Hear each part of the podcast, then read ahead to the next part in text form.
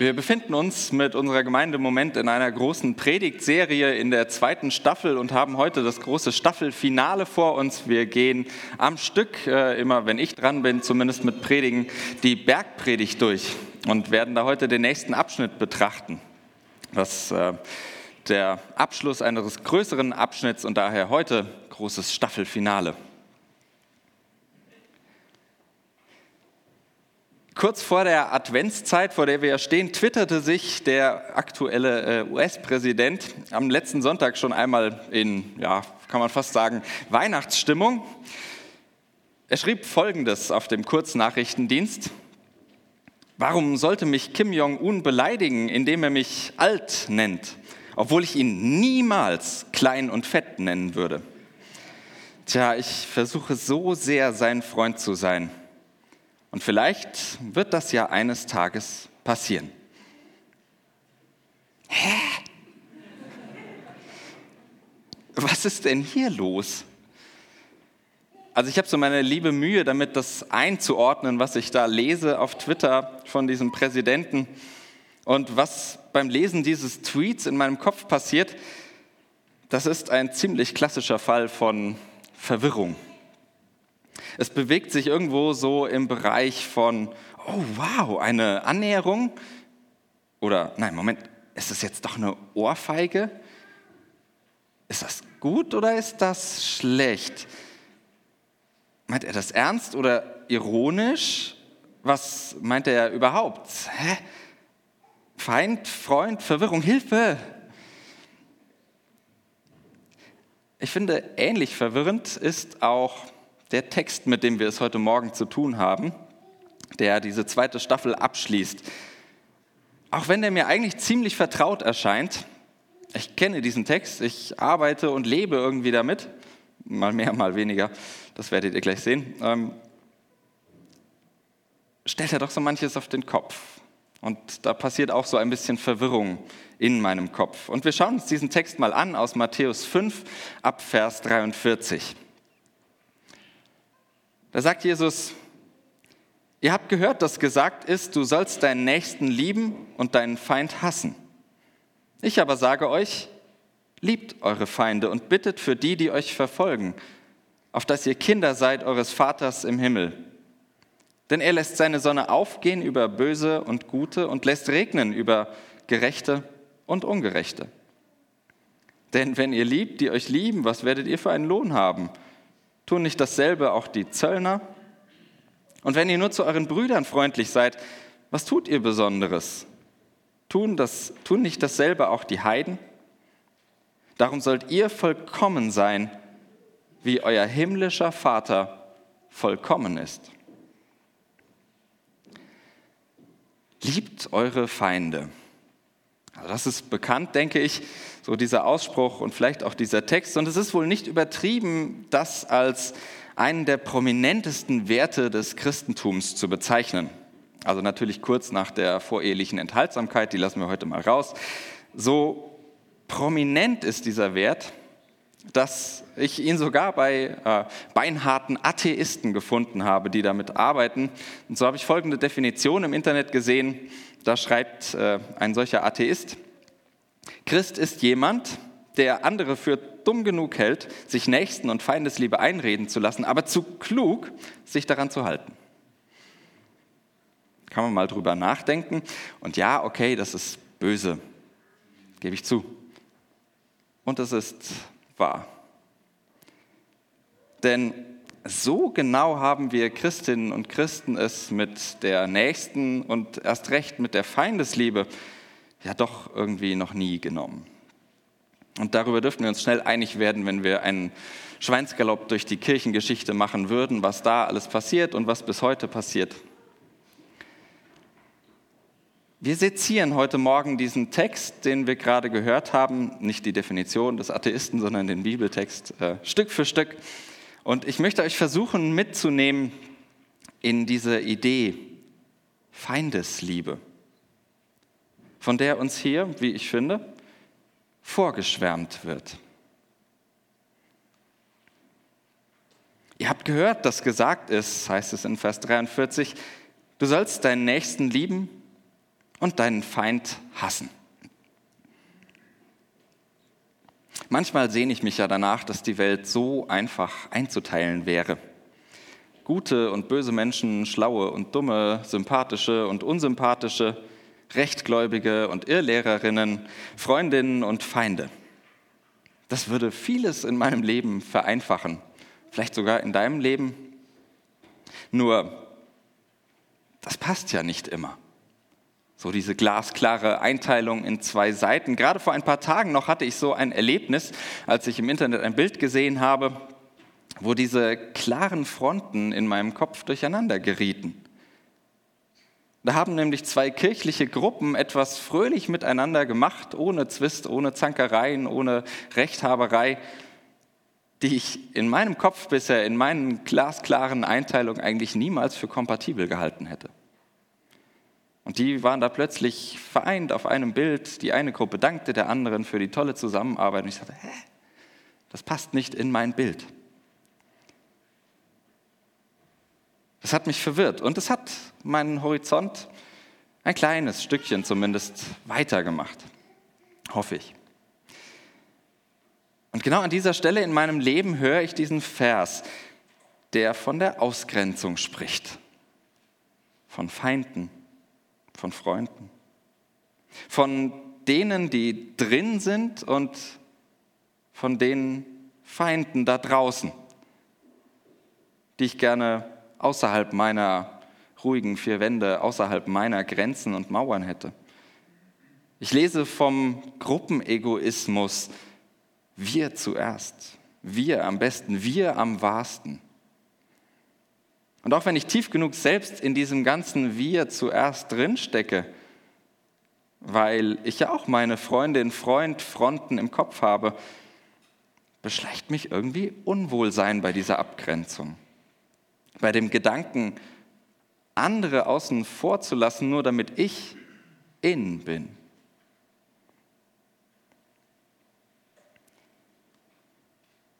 Wir lesen weiter. Ich aber sage euch, liebt eure Feinde und bittet für die, die euch verfolgen. Anders als bisher in dieser Staffel verstehe ich das Aber, das wir hier lesen, tatsächlich als einen Widerspruch, als einen Gegenvorschlag. Macht es so eben genau nicht. Statt mit gleicher Kraft dagegen zu halten, die Kollision heraufzubeschwören, scheint es Jesus vielmehr darum zu gehen, aus der zerstörerischen, feindlichen Kraft etwas Gutes zu machen. Ihr mit Gutem zu begegnen sie zu verwandeln. So wie wir das in den bisherigen Episoden kennengelernt haben. Nicht verletzen, sondern verzeihen. Nicht belästigen, sondern wertschätzen. Nicht auseinandertreiben, sondern zusammenhalten.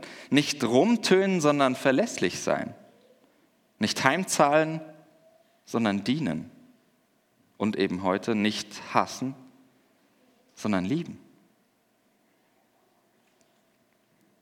Nur finde ich, fehlt da ein Zwischenschritt, den man bei aller Ehrlichkeit oder den ich bei aller Ehrlichkeit doch gerne irgendwie mithören möchte. Denn nicht immer kann ich doch auf die Zerstörung, die ich erlebe, auf das Feindliche, das mir begegnet, sofort die Erbauung und die Liebe entgegensetzen. Da hat dich vielleicht jemand öffentlich gedemütigt und jetzt sollst du sofort gut über diesen Menschen reden? Jemand hat mich zutiefst verletzt und jetzt soll ich diese Person auch noch freundlich in meine Gebete einschließen. Ich gebe zu, das geht mir manchmal zu schnell. Und manchmal funktioniert das auch einfach nicht. Da kann ich mich noch so anstrengen. Wie oft habe ich schon geschriebene E-Mails, die ich sofort beantwortet habe, noch eine Nacht liegen lassen. Zum Glück und sie am nächsten Morgen einfach neu formuliert. Wer weiß, was passiert wäre, wenn nicht. In Ruhe, weniger aufgeregt. Und ich glaube, auch das gehört dazu, zu diesem ganzen Komplex einer Verletzung die Zeit lassen, in der sie wehtun darf. Ich glaube, die Herausforderung, die bleibt auch noch zwei Stunden, zwei Tage, zwei Wochen wahrscheinlich sogar auch zwei Jahre später. Das Matthäusevangelium gibt uns nun keinen konkreten Tipp, so was wir ganz genau tun sollen, aber ein Raster, an dem ich mich orientieren kann, an dem ich mich entlanghangeln kann in der Frage, wie gehe ich damit um, wenn mir solches Feindliches begegnet. Feindlich ist natürlich ein hartes Wort. Das, was mich angreift, das, was mich verletzt, das, was mir gegen den Strich geht. Und dieses Raster heißt lieben und beten.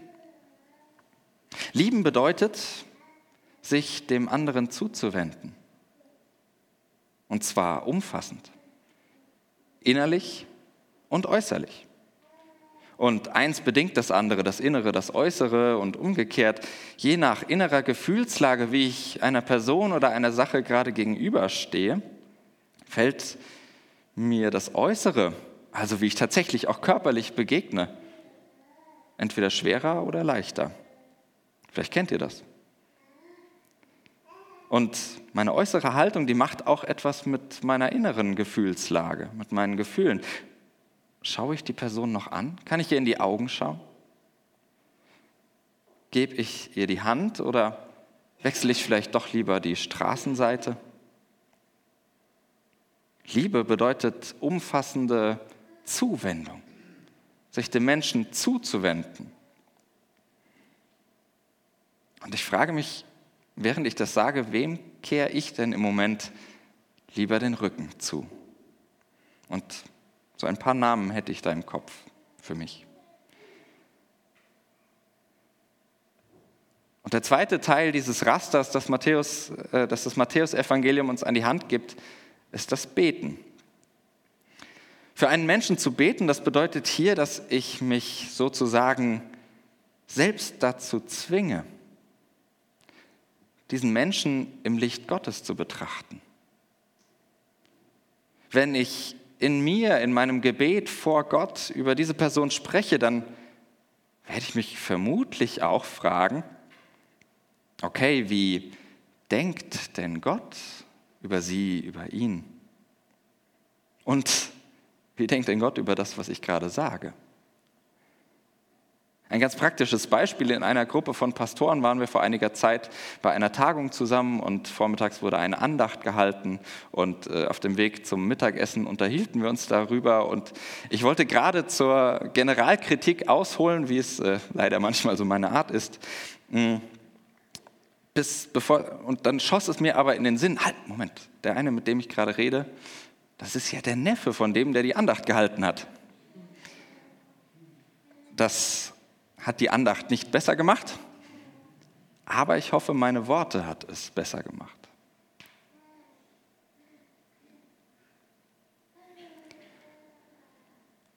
Es folgt die Goldader unseres Textes. Um Vers 45 ist alles rundherum aufgebaut. Ich habe euch das ein bisschen grafisch aufbereitet, dann sieht man das sofort. Und das hat einen Grund. Von der Sache her, also das, was inhaltlich gesagt ist, liebt eure Feinde, das gibt es auch vielfach außerhalb des Christentums. Gibt es in anderen Religionen, in der Philosophie gibt es Beispiele. Aber einzigartig, finde ich, ist hier die Begründung. auf dass ihr Kinder seid eures Vaters im Himmel, denn er lässt seine Sonne aufgehen über Böse und Gute und lässt regnen über Gerechte und Ungerechte. Gott ist die Begründung für die Feindesliebe. Warum? Weil Gott keinen Unterschied macht. Für Gottes Zuwendung, für die Liebe Gottes ist es Völlig egal. Ob du schwarz wählst oder grün, ob du links sitzt oder rechts, ob du nach vorne schaust oder zurück, ob du Gleiches liebst oder anderes. Noch einen Schritt weiter gesagt, Gott dürfte es dann ja auch ziemlich egal sein, ob du Muslima bist oder Jüdin, Christ, Buddhist oder Atheist. Erst recht, ob evangelisch, katholisch oder orthodox, in Landeskirche, Freikirche oder in Sekte. Ich lasse mich da immer gern mal oder lasse mir den Hinweis vom Bergprediger, wohlgemerkt, das ist nicht mein Hinweis, vom Bergprediger kommt er äh, auf der Zunge zu gehen, wenn er kurz nach unserer Stelle, die wir heute betrachten, sagt, es werden nicht alle, die zu mir sagen, Herr, Herr, in das Himmelreich kommen. Ups. Ziemlich verrückt. Aber unter uns das Göttliche, das ist schon manchmal ziemlich verrückt. Denn es macht keinen Unterschied, das Göttliche. Gott macht keinen Unterschied. Gott macht Kinder. Und was ist das für ein passender Text zu einem Gottesdienst, wo wir auch noch eine Kindersegnung feiern? Nur, was meint das, Gott macht Kinder? Wir schauen einfach mal in die große Welt der Redewendungen und Phrasen, was man denn so über Eltern und Kinder sagt. Zum Beispiel, der Apfel fällt nicht weit vom Stamm. Wie der Vater, so der Sohn. Wie die Alten sungen, so zwitschern auch die Jungen. Der Mutter wie aus dem Gesicht geschnitten. Oder man saugt etwas mit der Muttermilch auf. Du bist genau wie dein Vater. Oder eben ganz die Mutter. Und das alles spricht davon, dass sich in den Kindern etwas von den Eltern wiederfindet. Kind Gottes zu sein bedeutet eben nicht nur, das bedeutet es auch, aber eben nicht nur geliebt und wertvoll zu sein, freundlich betrachtet zu werden, umsorgt zu werden, sondern es bedeutet auch, auf eine gewisse Weise ähnlich zu sein. Nicht die gleiche Person zu sein, aber doch ähnlich zu sein. Und ich werde den Eindruck nicht los, als könnte das auch bei Jesus gemeint sein, ähnlich zu sein. Was bedeutet dir das? Was passiert da in deinem Kopf? Was passiert in deinem Herzen? Klar, wir haben es hier mit einer Bedingung zu tun. Wenn du dies tust, dann passiert das. Und solche Bedingungen, die sind religiös immer ziemlich gefährlich. Da kann man, wenn ich das so offen sagen darf, äh, sehr viel Mist mitmachen. Aber ich lade herzlich ein, diese Bedingungen mal so zu verstehen.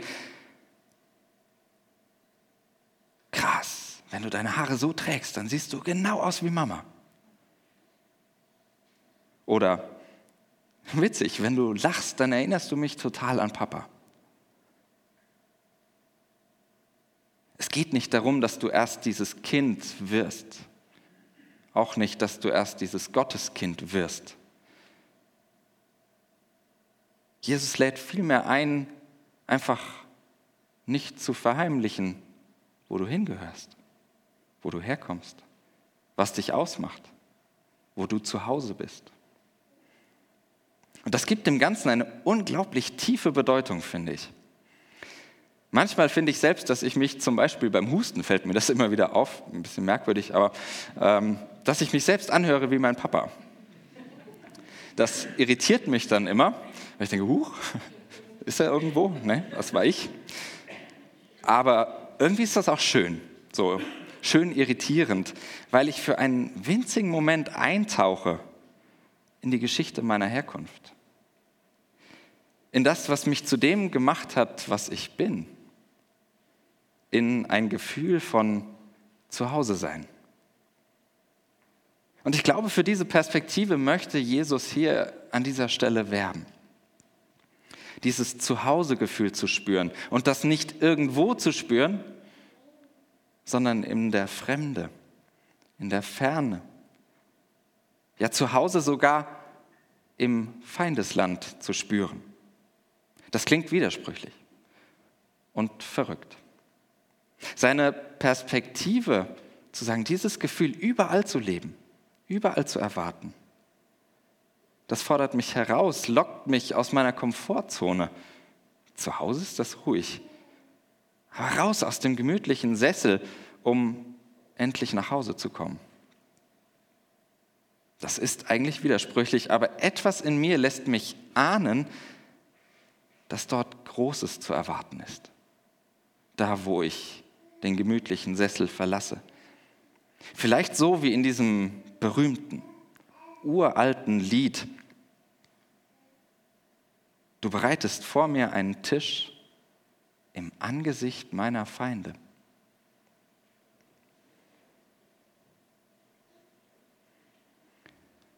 Und das wäre tatsächlich etwas Neues.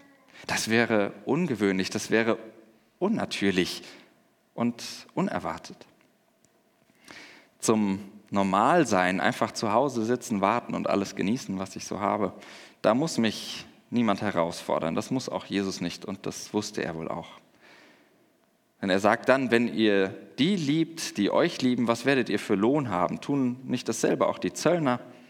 Und wenn ihr nur zu euren Brüdern freundlich seid, was tut ihr Besonderes? Tun nicht dasselbe auch die Heiden? Und ich denke, das leuchtet ein. Auch wenn die Abgrenzung von den Zöllnern und den Heiden, die ja doch irgendwie wieder draußen sind, äh, so das Negativbeispiel, das empfinde ich irgendwie wieder als Rückschritt in diesem Text, aber sei dahingestellt, die Herausforderung lautet, überwinde dein ganz persönliches America First. Überbiete den Liebesdurchschnitt. Mach nicht nur mit, sondern übertreibe es mit Respekt, mit Toleranz, mit Akzeptanz.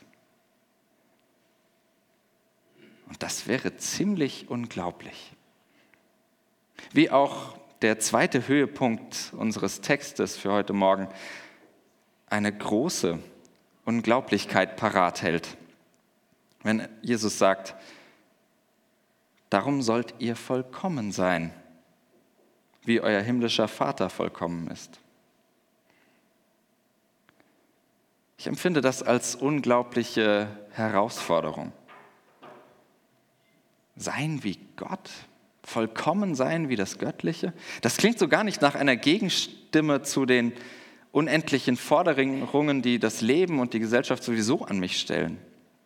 Mehr Einkommen, mehr Ansehen, mehr Follower, und jetzt auch noch mehr göttlich? Perfektion erwünscht.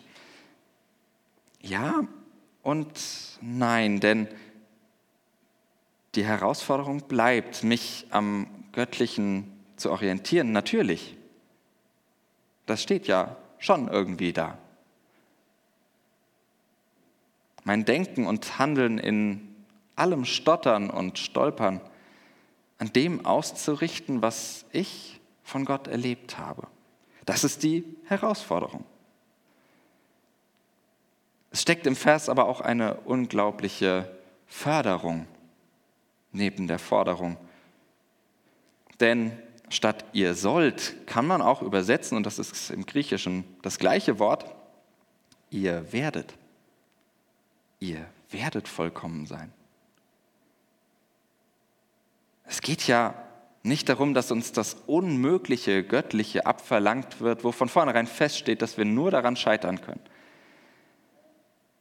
Nach dem Motto, ja, mach mal, kriegst du schon irgendwie hin. Wie soll das gehen? Im Ernst. Und doch höre ich im Text, beginnt das Göttliche zu entdecken. Vorsichtig. Beginnt es zu entdecken, wo ihr euch denen zuwendet, die nicht zu euren Lieblingsmenschen gehören. Wagt das Experiment, euch im Feindesland verletzlich zu machen, damit Feindschaft nicht Feindschaft bleibt. Und ja, das kann enttäuscht werden.